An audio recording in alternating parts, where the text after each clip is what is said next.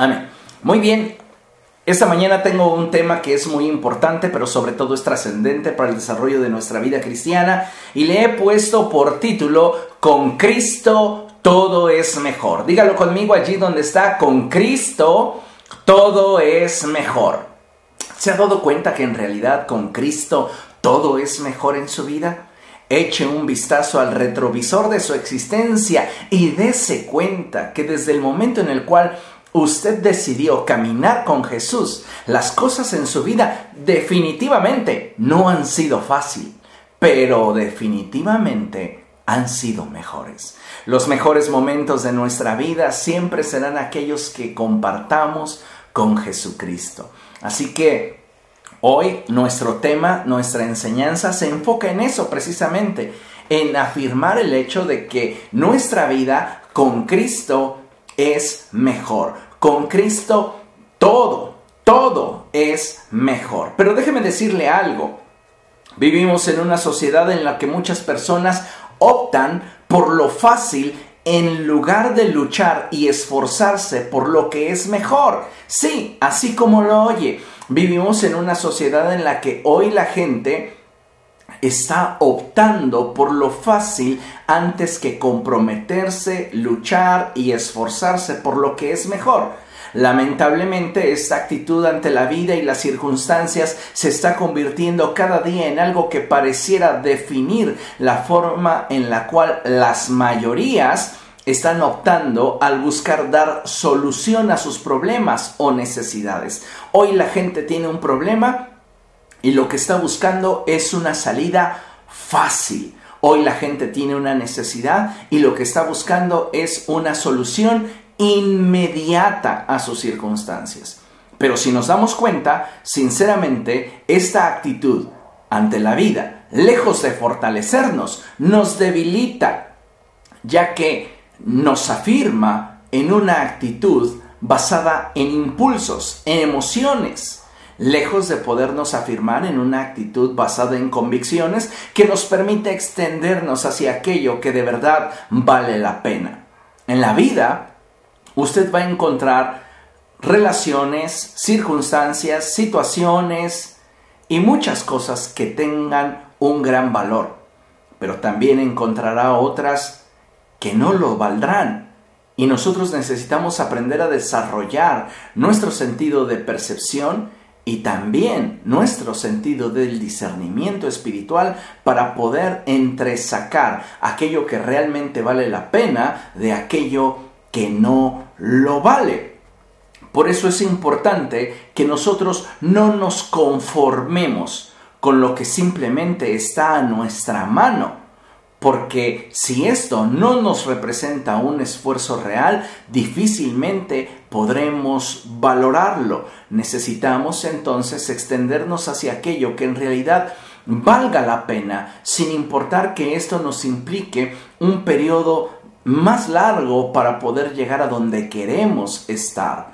Paralelamente, esta forma de pensamiento ha estado permeando en gran manera la forma en la cual muchos cristianos ven su vida espiritual y de forma semejante están optando por lo fácil, lo más rápido y cómodo, aunque no les ofrezca un resultado acorde a lo que en realidad necesitan.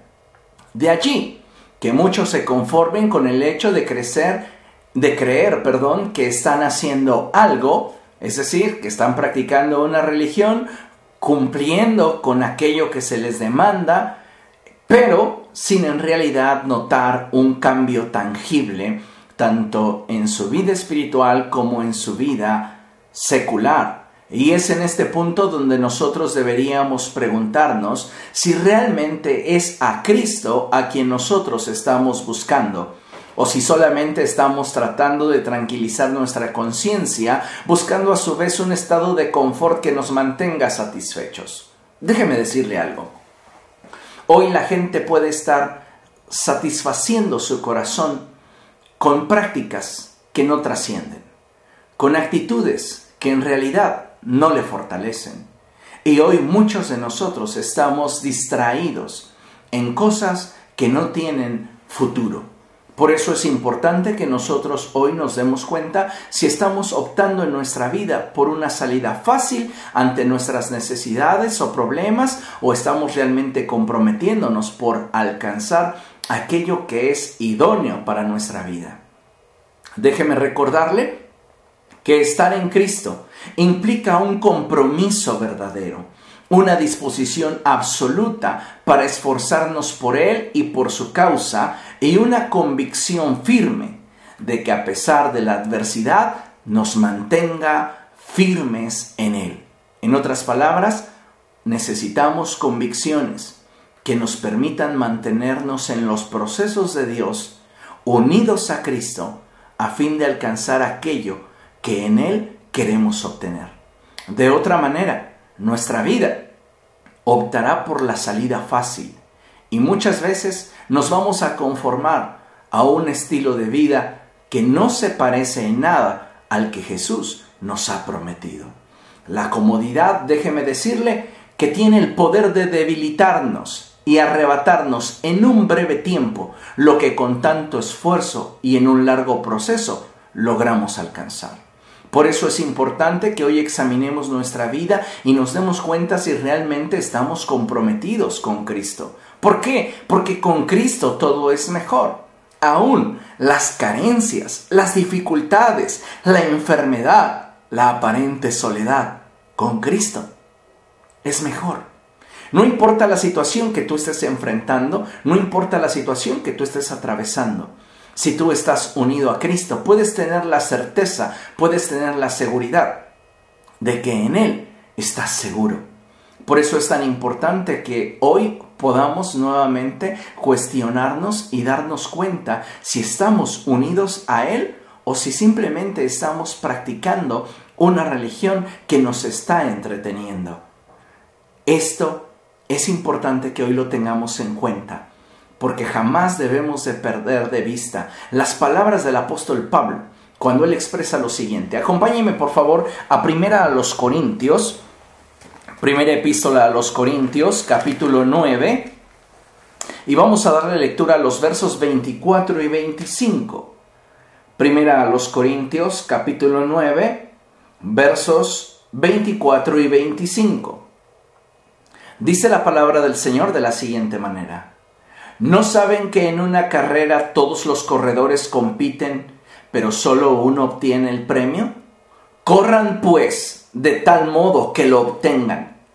Todos los deportistas se entrenan con mucha disciplina. Ellos lo hacen para obtener un premio que se echa a perder. Nosotros, en cambio, por uno que dura para siempre. Note la actitud que el apóstol Pablo tiene y la actitud que Él desea transmitir a los creyentes.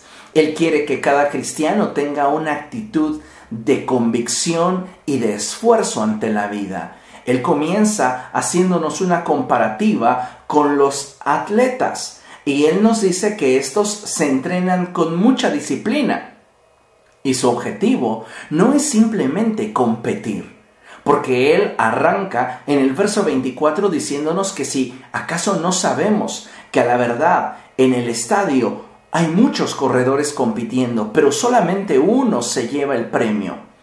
Y Él nos dice, corran de tal manera que lo obtengan. Es decir, esfuércense Comprométanse, sacrifíquense de tal manera que aunque el proceso sea doloroso, puedan ustedes llegar al punto donde Dios quiere que estén.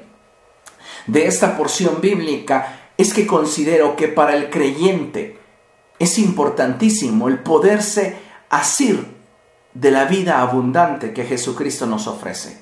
Y para eso necesitamos ser renovados en nuestra mentalidad, entendiendo que si lo que deseamos es permanecer y trascender en el propósito de Dios, tanto para nuestra vida espiritual como nuestra vida natural, necesitamos armarnos de una mentalidad de esfuerzo, paciencia y perseverancia.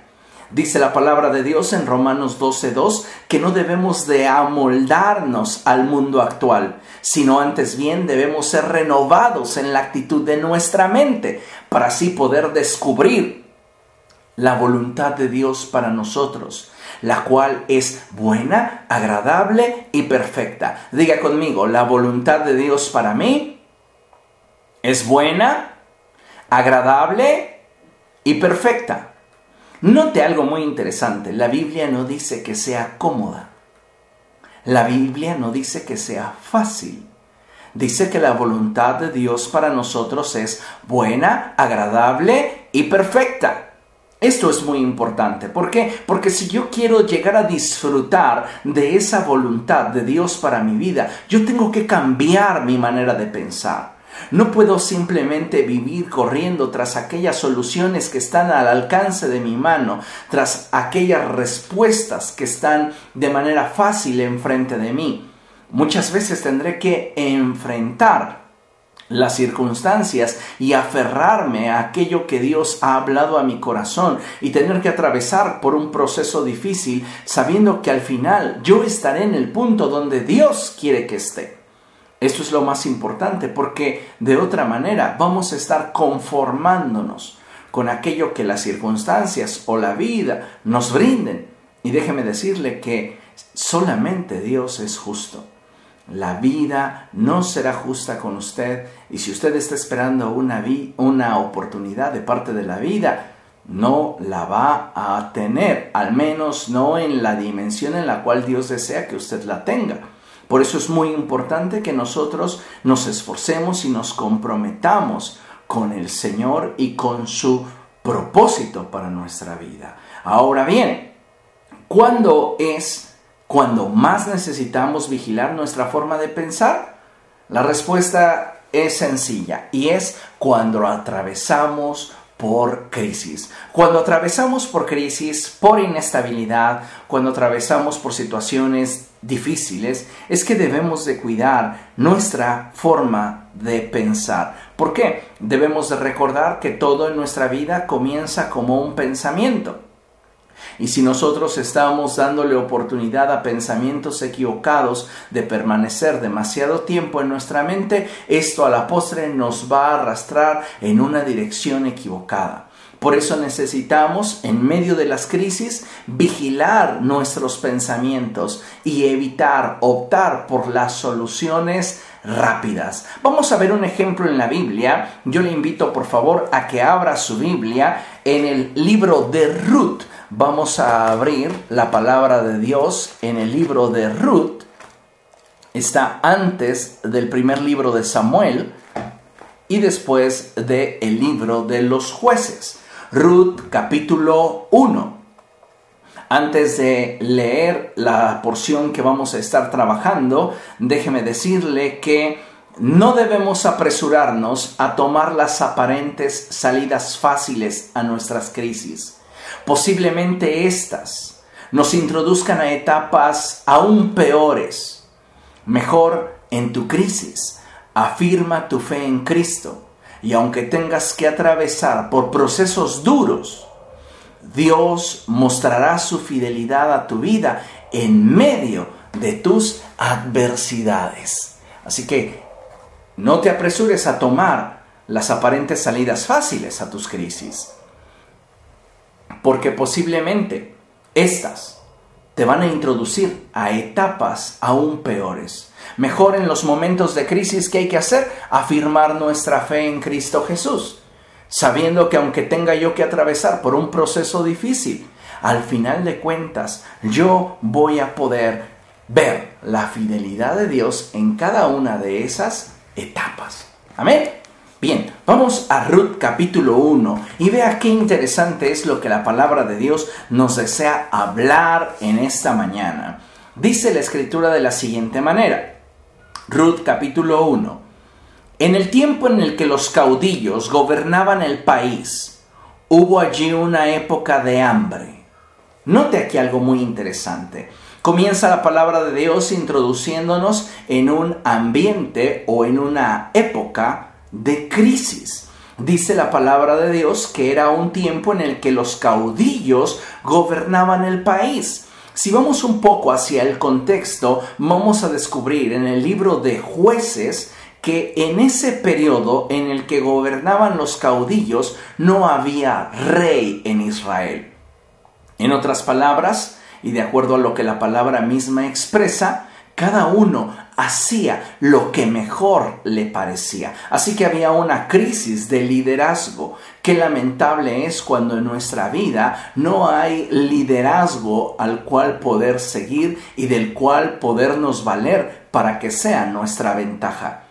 Dice la palabra de Dios que en este tiempo en el que los caudillos gobernaban el país, es decir, en este tiempo en el que no había una figura de autoridad, en este tiempo en el que cada quien hacía lo que mejor le parecía, hubo allí una época de hambre. Es terrible cuando nos damos cuenta que comenzamos a atravesar por un proceso de escasez y no tenemos una figura de autoridad, un liderazgo que pueda resultar a nuestra vida en esa ventaja que necesitamos para poder superar esa etapa de escasez. Bien, pues eh, Noemí está enfrentando una etapa semejante a la que estamos describiendo. De hecho, estamos describiendo su vida. Y dice la palabra de Dios que Hubo una época de hambre y continúa el verso diciendo, entonces un hombre de Belén de Judá emigró a la tierra de Moab.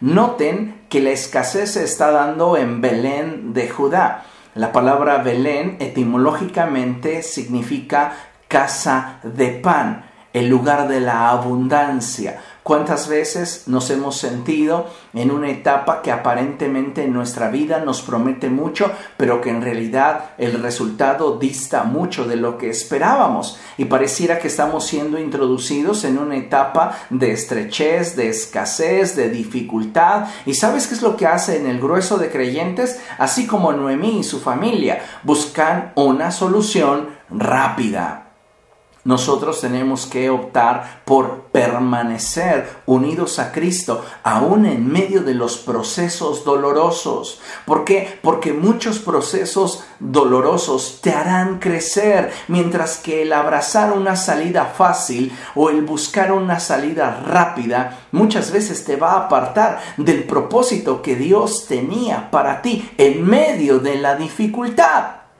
Recuerden que la voluntad de Dios para nosotros es buena, agradable y perfecta, no necesariamente cómoda, pero siempre nos ofrecerá un fruto de justicia donde Dios sea glorificado. Bien, entonces Noemí y su familia están atravesando por una etapa de estrechez, de escasez, y esta escasez está golpeando la ciudad de Belén en Judá. Y dice la palabra del Señor.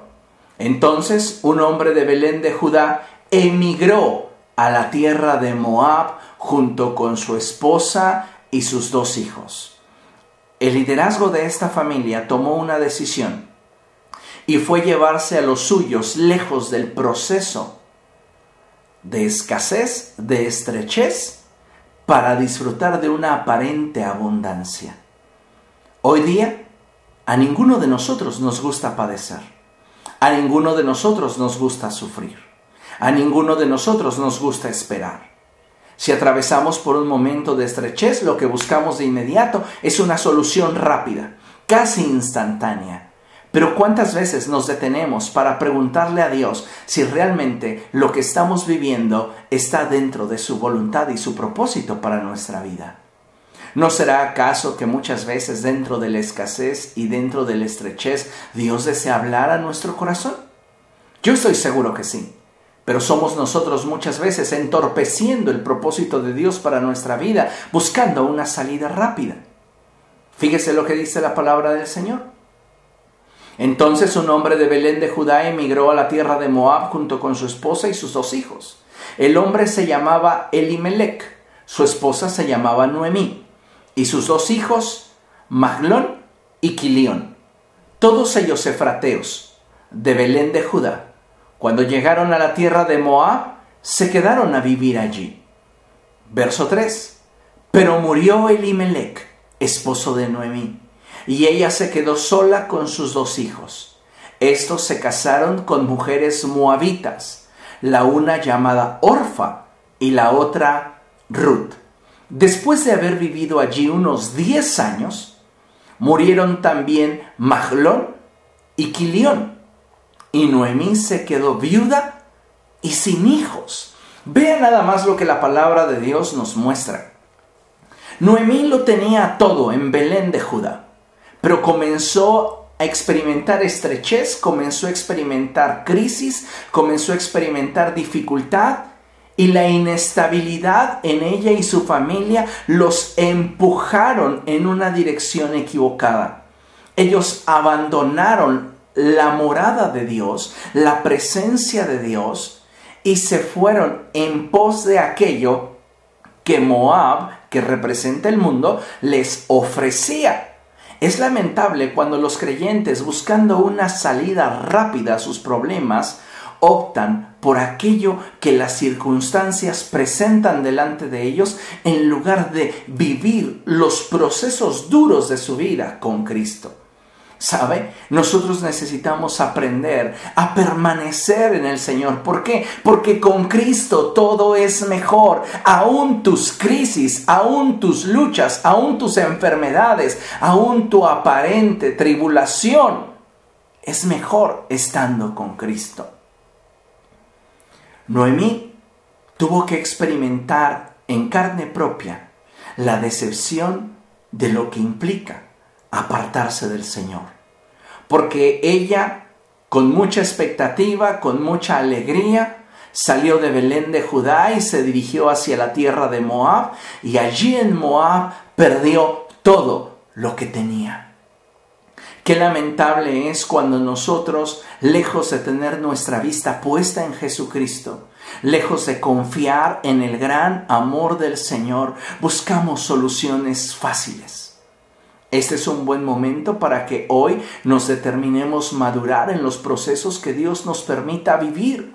Muchos de esos procesos, amado hermano, no serán fáciles, muchos de esos procesos serán dolorosos, muchos de esos procesos serán difíciles, pero si estamos dentro de la voluntad de Dios y si estamos aferrados a aquello que Él desea llevar a cabo en nuestra vida, podemos tener la certeza de que al término del proceso nos vamos a gozar, nos vamos a alegrar, viendo la fidelidad de nuestro Dios.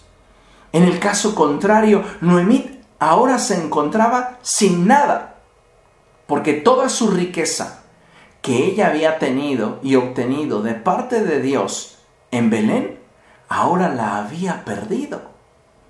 Qué importante es que en medio de la dificultad usted y yo nos mantengamos firmes en el Señor.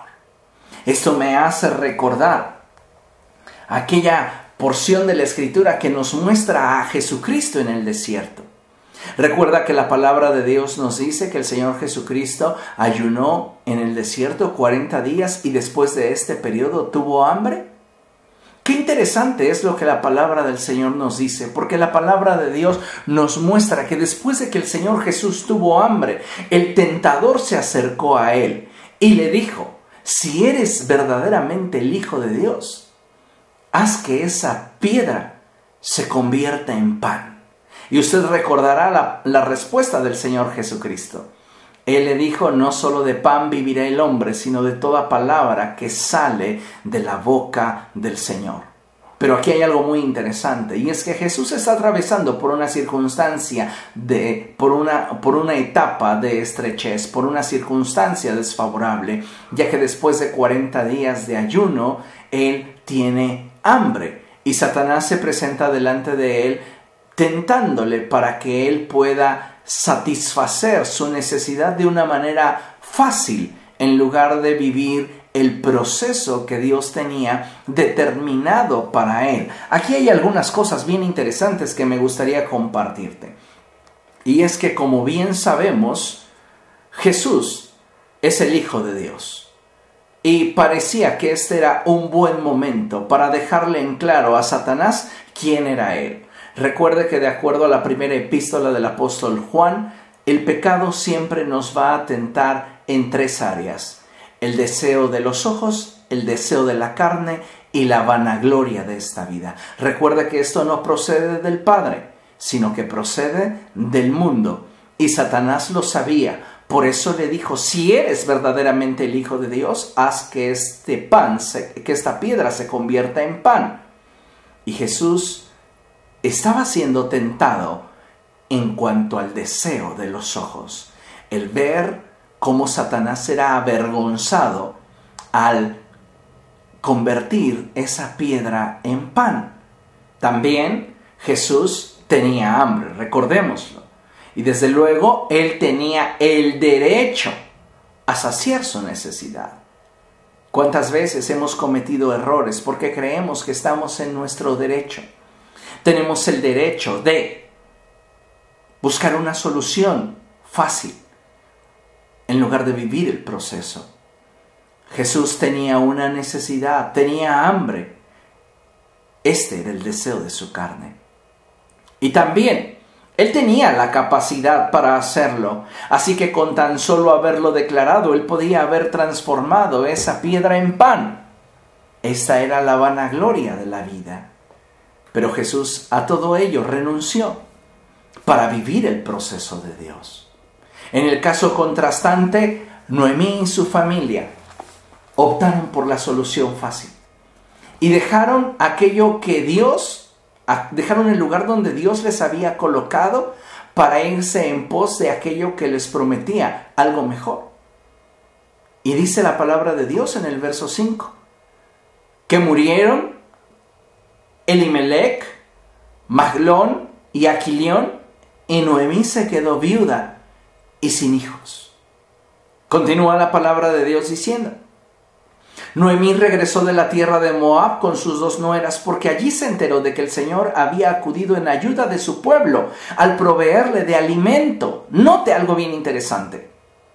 Noemí sale de Belén de Judá y se va rumbo a Moab porque en Moab aparentemente había abundancia y en el lugar donde ella estaba había escasez. ¿Cuál es su sorpresa? Que en Moab ella no tiene abundancia, al contrario, pierde todo aquello que había obtenido por gracia de Dios en Belén, que es decir, su esposo, sus hijos, los pierde y escucha que Dios había venido en ayuda de su pueblo. ¿Cuántas veces nos movemos del lugar donde Dios quiere que estemos porque Dios en medio del proceso duro desea bendecirnos y nosotros estamos tan desesperados, tan impacientes, que nos movemos del lugar donde Dios ha determinado bendecirnos y perdemos aquello que Dios ya nos había concedido. Y a la postre nos damos cuenta que Dios comienza a cumplir su propósito con aquellos que permanecieron fieles a Él. Esto es lo que le está sucediendo a Noemí. Y dice la palabra de Dios que en el verso 7 salió pues con sus dos nueras del lugar donde había vivido y juntas emprendieron el camino que las llevaría hasta la tierra de Judá. Entonces Noemí le dijo a sus dos nueras, miren, vuelva cada una a la casa de su madre, que el Señor las trate a ustedes con el mismo amor y lealtad que ustedes han mostrado con los que murieron y conmigo, que el Señor les conceda hallar seguridad en un nuevo hogar, al lado de un nuevo esposo. Luego las besó pero ellas deshechas en llanto alzaron la voz y exclamaron, No, nosotras volveremos contigo a tu pueblo. Vuelvan a su casa, hijas mías, insistió Noemí. ¿Para qué se van a ir conmigo? ¿Acaso voy a tener más hijos que pudieran casarse con ustedes? Vuelvan a su casa, hijas mías, váyanse. No soy demasiado vieja para volverme a casa yo soy demasiado vieja para volver a casarme. Ahora, si abrigara esa esperanza y esta misma noche me casara y llegara a tener hijos, ¿los esperarían ustedes hasta que crecieran? ¿Y por ello se quedarían sin casarse? No, hijas mías, mi amargura es mayor que la de ustedes. La mano del Señor se ha levantado contra mí. Note algo muy interesante. Noemí atribuye al Señor la circunstancia que ella está enfrentando cuando en realidad no se ha dado cuenta que lo que ella está cosechando es lo que ella misma sembró. Si nosotros nos apartamos del Señor, si nosotros nos alejamos de Él, créame que todo aquello que nosotros en su momento logramos obtener bajo su gracia, lo podemos perder. Y no será culpa del Señor ni responsabilidad de Él. Estaremos simplemente cosechando lo que hemos sembrado. Por eso es tan importante, amados hermanos, que nosotros nos mantengamos firmes en el Señor, aún en medio de las pruebas más difíciles y las situaciones más adversas. ¿Por qué? Porque en medio de la escasez, en medio de la estrechez, en medio de la tribulación, en medio de la enfermedad, Dios tiene un propósito para ti. Y eso es algo que jamás debes olvidar.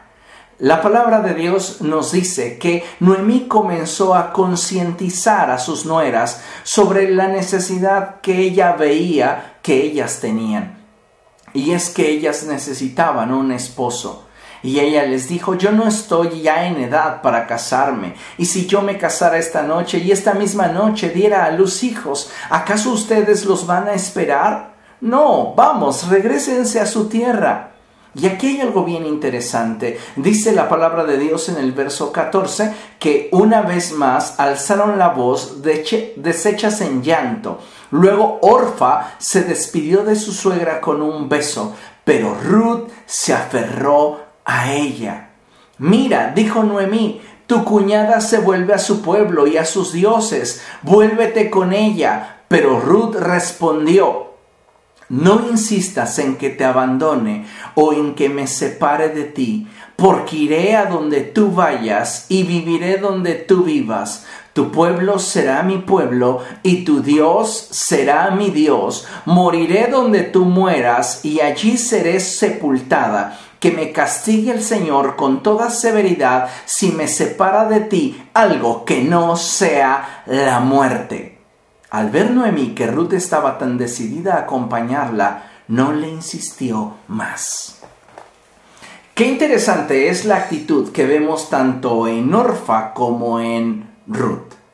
Las dos mujeres tenían la misma necesidad y ambas mujeres están atravesando por el mismo proceso. Pero algo que me llama muchísimo la atención es que Orfa, después de razonar y darse cuenta que en realidad no tenía destino con Noemí, decide volver a su tierra y labrar su propio destino. Pero Ruth, en cambio, opta por abrazar a Noemí y permanecer con ella. ¿Sabes? Algo que he descubierto es que las crisis y los procesos duros nos enseñan a valorar aquello que tenemos. Y si ustedes se dan cuenta, Ruth logró valorar algo que veía en Noemí que Orfa no alcanzó a descubrir. Y Ruth veía en Noemí una familia. Orfa a pesar de amar a su suegra, no descubrió en ella, en medio de la crisis, el valor que ella tenía. Pudo darse cuenta que Noemí tenía un gran valor, pero no el suficiente como para permanecer a su lado, mientras que Ruth veía en Noemí un valor incomparable, por lo cual ella determinó permanecer a su lado. Las crisis nos enseñan más de lo que podemos imaginar y una de las cosas que siempre los procesos duros arrojarán a nuestro corazón es el aprender a valorar aquello que tenemos. Si usted aprende a valorar aquello que Dios le ha concedido en medio de la crisis, créame que usted tendrá una actitud diferente en los momentos de estrechez. En lugar de tener una actitud de desesperanza, en lugar de tener una actitud de impaciencia, usted tendrá una actitud de fe, una actitud de saber que en medio de toda adversidad, en medio de toda dificultad, Dios cumplirá su propósito en usted. Ahora encontramos a una Ruth que está dispuesta a caminar con su suegra y a permanecer al lado de ella aun cuando aparentemente no hay destino para ella. Muchas veces cuando estamos nosotros unidos a Cristo y estamos atravesando por un momento de escasez, por un momento de estrechez, van a venir esa clase de pensamientos a nuestra vida como el ¿qué haces allí pudiendo estar en otro lugar, pudiendo tener una solución más fácil, pudiendo tener una respuesta más instantánea. Estás viviendo un proceso doloroso en tu vida, todo por mantenerte firme en tus convicciones. Sabe, los momentos de crisis aumentan nuestra fe. Los momentos de crisis nos enseñan a confiar en el Señor. Dice la palabra de Dios que entonces Ruth le dijo a Noemí, no insistas en que te abandone o en que me separe de ti, porque iré a donde tú vayas y viviré donde tú vivas. Tu pueblo será mi pueblo y tu Dios será mi Dios. Moriré donde tú mueras y allí seré sepultada. Que me castigue el Señor con toda severidad si me separa de ti algo que no sea la muerte. Al ver Noemí que Ruth estaba tan decidida en acompañarla, no le insistió más entonces las dos mujeres siguieron caminando hasta llegar a Belén. Apenas llegaron, hubo una gran conmoción en todo el pueblo a causa de ellas. ¿No es esta Noemí? se preguntaban las mujeres del pueblo. Entonces ella respondió y les dijo, ya no me llamen Noemí, llámenme Mara, porque el Todopoderoso ha colmado mi vida de amargura. Vemos ahora cómo estaba resultando en una conmoción toda la trayectoria de Noemí y cómo es que ella se apartó del propósito de Dios y cómo perdió todo lo que en la gracia de Dios el Señor le había concedido en el lugar de estrechez que era Belén de Judá y cómo todo lo había perdido en aquel lugar donde aparentemente ella iba a tener abundancia. Y ahora cuando la gente se cuestionaba sobre si realmente era ella, ella decía, ya no me llamen más Noemí, ahora llámenme Mara, porque mi corazón se ha llenado de amargura a causa del designio de Dios. Recordemos que todo lo que el hombre siembra, eso también cosecha. Y necesitamos entender que si nosotros sembramos constancia, fidelidad, determinación y compromiso para permanecer unidos a Cristo en los momentos de adversidad y dificultad, vamos nosotros a cosechar bendición. Pero si nosotros le damos la espalda al Señor, si nos apartamos de Él en los momentos de estrechez, en los momentos de dificultad, entonces téngalo por seguro que lo que va a cosechar va a ser dolor y vergüenza.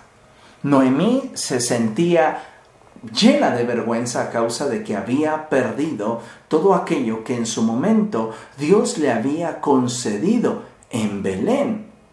Necesitamos darnos cuenta de esta verdad y considere lo siguiente. Cuanto más nos alejemos del Señor, más derecho legal le damos al diablo para robarnos lo que estando bajo la bendición de Dios, Él nos concedió. No es que Dios nos lo quite, es que le estamos dando derecho legal al diablo para arrebatarnos todo aquello que Dios nos ha concedido al estar bajo su bendición. Así que necesitamos permanecer en el Señor y afirmarnos en Él en medio de la estrechez, en medio de la enfermedad, en medio de la dificultad. Que la enfermedad, que tu dolencia, que tus problemas, que tu escasez, que tu aparente tribulación no te haga darle la espalda a Jesucristo. Al contrario, es tiempo de permanecer en Él. Muchos podrán ver la salida fácil como la vio el esposo de Noemí y él dijo, vámonos de aquí, ¿qué hacemos en Belén de Judá? Aquí hay escasez, aquí hay estrechez, vámonos a Moab, allá hay abundancia, sin saber que allá iba a perder la vida él y sus hijos. Noemí tuvo que vivir en carne propia lo que es ser despojado de aquello que Dios en su fidelidad y amor te concedió cuando permanecías bajo la sombra de sus alas. No nos apartemos del Señor, iglesia. Estamos atravesando por un momento de estrechez, ciertamente, por un momento de escasez, sí, por un momento de dificultad, sí, pero que nada de esto nos haga apartarnos del Señor. Al contrario, debemos afirmarnos en Él y comprometernos más con Cristo, porque en medio de la prueba, en medio de la lucha, es que nosotros somos perfeccionados. Qué importante es que nosotros tengamos esta actitud y podamos afirmarnos en Él. Ahora bien, considere esto. Nuestra actitud al atravesar por una crisis debe de priorizar cuatro cosas. Cuando usted esté atravesando por una crisis, por una dificultad, por una enfermedad, por un momento de escasez, por un momento de inestabilidad, priorice cuatro cosas en su vida. Uno, mantenerse unido a Cristo. Necesitamos armarnos de la mentalidad para luchar y esforzarnos por mantenernos dentro del propósito de Dios. ¿Recuerda? Satanás le decía a Jesús, ordena que esa piedra se convierta en pan. ¿Qué tan complicado habría sido para Jesús convertir esa piedra en pan? Nada complicado. Él es el Hijo de Dios, Él es el Todopoderoso, Él es el Verbo humanado. Así que no le hubiera costado ningún trabajo. Hubiera sido muy fácil para Jesús demostrarle al diablo que Él era el Hijo de Dios. Saciar su hambre, porque tenía derecho a ser saciado. Y ver, verse a sí mismo lleno del poder y de la gloria de Dios, al poder transformar la materia de acuerdo a su antojo. El deseo de los ojos, el deseo de la carne y la vanagloria de esta vida no proceden del Padre, sino del mundo. Y Jesús dijo, no, no voy a optar por una salida fácil, no voy a abortar el proceso de Dios en mi vida. Y le respondió a Satanás, escrito está, no solo de pan vivirá el hombre, sino de toda palabra que sale de la boca de Dios. ¿Qué vamos a hacer nosotros? ¿Vamos a optar por la salida fácil en medio de la crisis, en medio de la estrechez? ¿Vamos a reclamar como nuestro derecho una salida fácil a aquello que estamos atravesando, sufriendo o posiblemente experimentando en contra? ¿O vamos a vivir el proceso de Dios? Para ello, como ya mencioné anteriormente, tenemos que dejar de amoldarnos al mundo actual y ser renovados en la actitud de nuestra mente, para poder entonces descubrir la voluntad de Dios para cada uno de nosotros, la cual, como hemos venido diciendo, es buena, agradable y perfecta. Si usted está atravesando por una crisis, usted necesita saber que necesita tener la actitud correcta en medio de esa crisis. Y la primera cosa que necesita priorizar es el mantenerse unido a Cristo. Porque las aparentes oportunidades le dirán a ustedes, ¿para qué permanecer en ese lugar de estrechez? ¿Para qué permanecer en ese lugar de escasez? Y entonces le va a llevar en pos de su Moab donde posiblemente usted pierda todo lo que bajo la bendición de Dios obtuvo. Segunda cosa, usted debe de aprender a mantener la calma. Escuche bien esto, la ansiedad es una pésima consejera. En los momentos de crisis, en los momentos de enfermedad, en los momentos de dificultad, en los momentos de prueba, en los momentos de escasez, usted debe aprender a mantener la calma. ¿Por qué? Porque entramos en ansiedad. Y algo que debemos de saber es que la ansiedad es pésima consejera. Nos hace precipitarnos, tomar decisiones a la ligera. Muchas veces creemos que lo hemos pensado demasiado, pero en realidad no le hemos dado mucho tiempo a la razón para poder digerir lo que nuestra mente está dando vueltas. Y la realidad es que eh, ha permanecido demasiado tiempo una idea equivocada en nuestra mente y comienza a arrastrarnos en esa dirección. Le aseguro que antes de dejar Belén de Judá, Elimelech estuvo mucho tiempo pensando sobre todo aquello que ofrecía la tierra de Moab y no razonó y no reparó en que Dios habría de venir en rescate de su pueblo. Él quedó lampareado con todo aquello que le ofrecía Moab, no sabiendo que allá él iba a perder la vida. ¿Cuántas veces nosotros abortamos los procesos de Dios a nuestra vida? Porque optamos por una solución más rápida, más cómoda, más instantánea.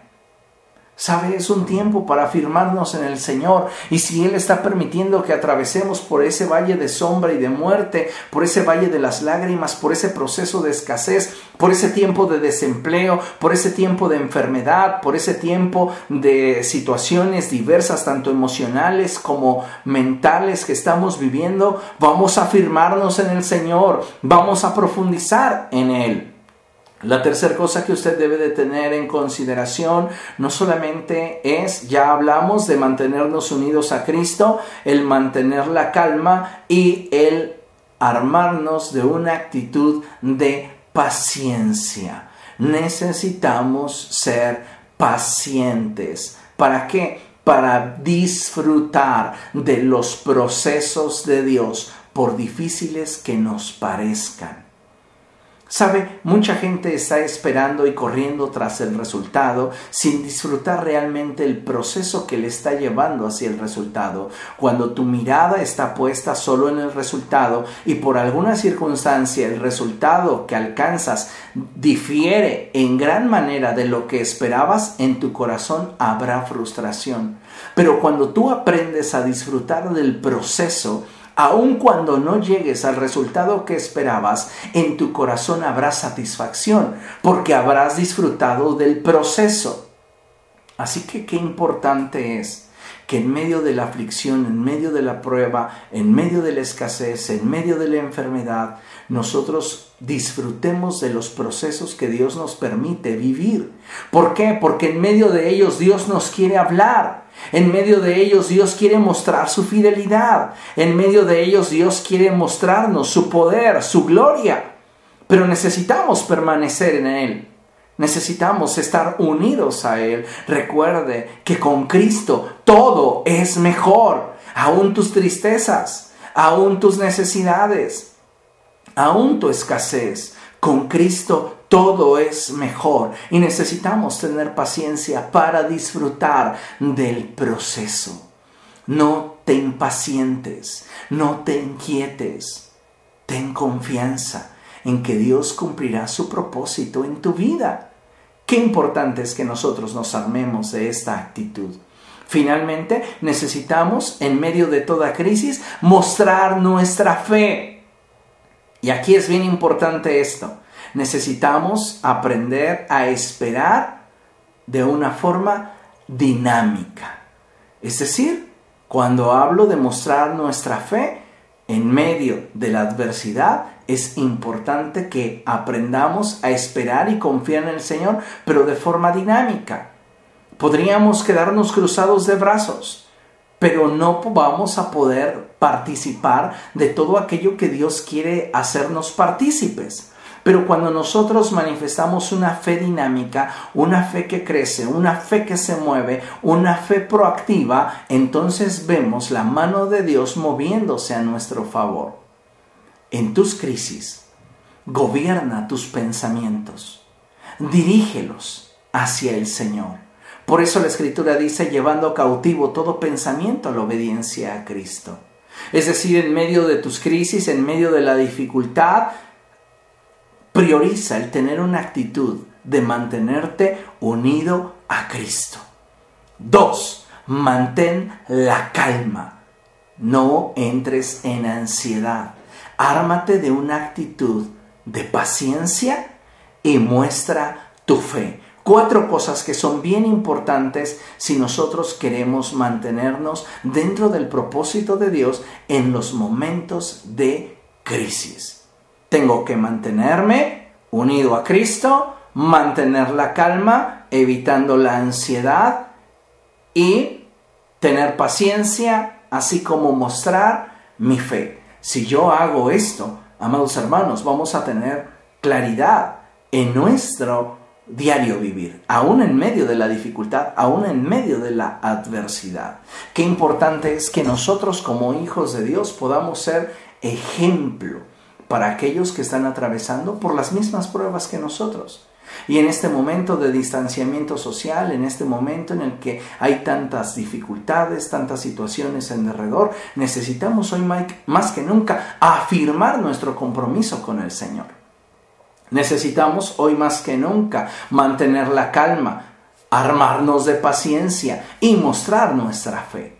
Todo esto es necesario. ¿Para qué? Para dar testimonio de en quién hemos creído. Y si nosotros nos mantenemos firmes en el Señor, estables en Él, como le sucedió al pueblo de Judá, el Señor vendrá en nuestra ayuda y Él suplirá nuestra necesidad. El Señor nos habrá de visitar él estará con nosotros en los momentos de angustia, en los momentos de dificultad, porque así nos lo ha prometido. Él no se adormece, Él no se dormirá en medio de tu quebranto. Él es fiel para con nosotros. Y lo que nosotros necesitamos es simplemente mantenernos firmes en Él, sabiendo que con Cristo todo es mejor. Con Cristo todo es mejor. Entienda esta verdad, porque de esto dependerá su estabilidad en los momentos de crisis. Muchas cosas le dirán, prueba esto, intenta aquello, mira, esta solución es mejor para ti, pero sus convicciones le hacen saber que no es el camino. Manténgase firme y estable en aquello que Dios está hablando a su corazón y persevere. Hoy día, como mencioné en la introducción, muchas personas están optando por las salidas fáciles, por las soluciones instantáneas, en lugar de optar por aquello que es mejor para su vida, aunque tengan que armarse de una actitud de esfuerzo y de sacrificio. Vivir los procesos con Cristo siempre será mejor, mucho mejor que optar por salidas fáciles. Vivamos los procesos con el Señor y caminemos con Él. Para finalizar, le invito a que leamos juntos la palabra del Señor ahí en Hebreos capítulo 6, verso 12. Vamos a leer esta porción de la escritura. Hebreos capítulo 6, verso 12. Hebreos 6, verso 12, y dice la palabra del Señor de la siguiente manera, no sean perezosos, más bien imiten a quienes por su fe y paciencia heredan las promesas. No sean perezosos, no opten por las salidas fáciles. Más bien, imiten a aquellos que han renovado su forma de pensar, abrazan los procesos de Dios y en medio de la estrechez de ellos descubren la voluntad de Dios para sus vidas, la cual siempre será buena, agradable y perfecta. Y al término del proceso se darán cuenta que podrán de Dios tener aquello que Él les ha prometido. No te apartes del Señor puedes perder aquello que en su gracia y favor Él te ha concedido estando bajo su bendición. No vayas a Moab. Puede resultar mucho más caro para tu vida que el permanecer en Belén en medio de la escasez, en medio de la estrechez. Permanezcamos unidos a Cristo. Permanezcamos fieles al Señor Hoy más que nunca renovemos nuestra mente y digamos como un día expresó Josué, yo y mi casa nos comprometeremos con el Señor. Comprométase con Cristo, afírmese en Él y viva para Él. Amén.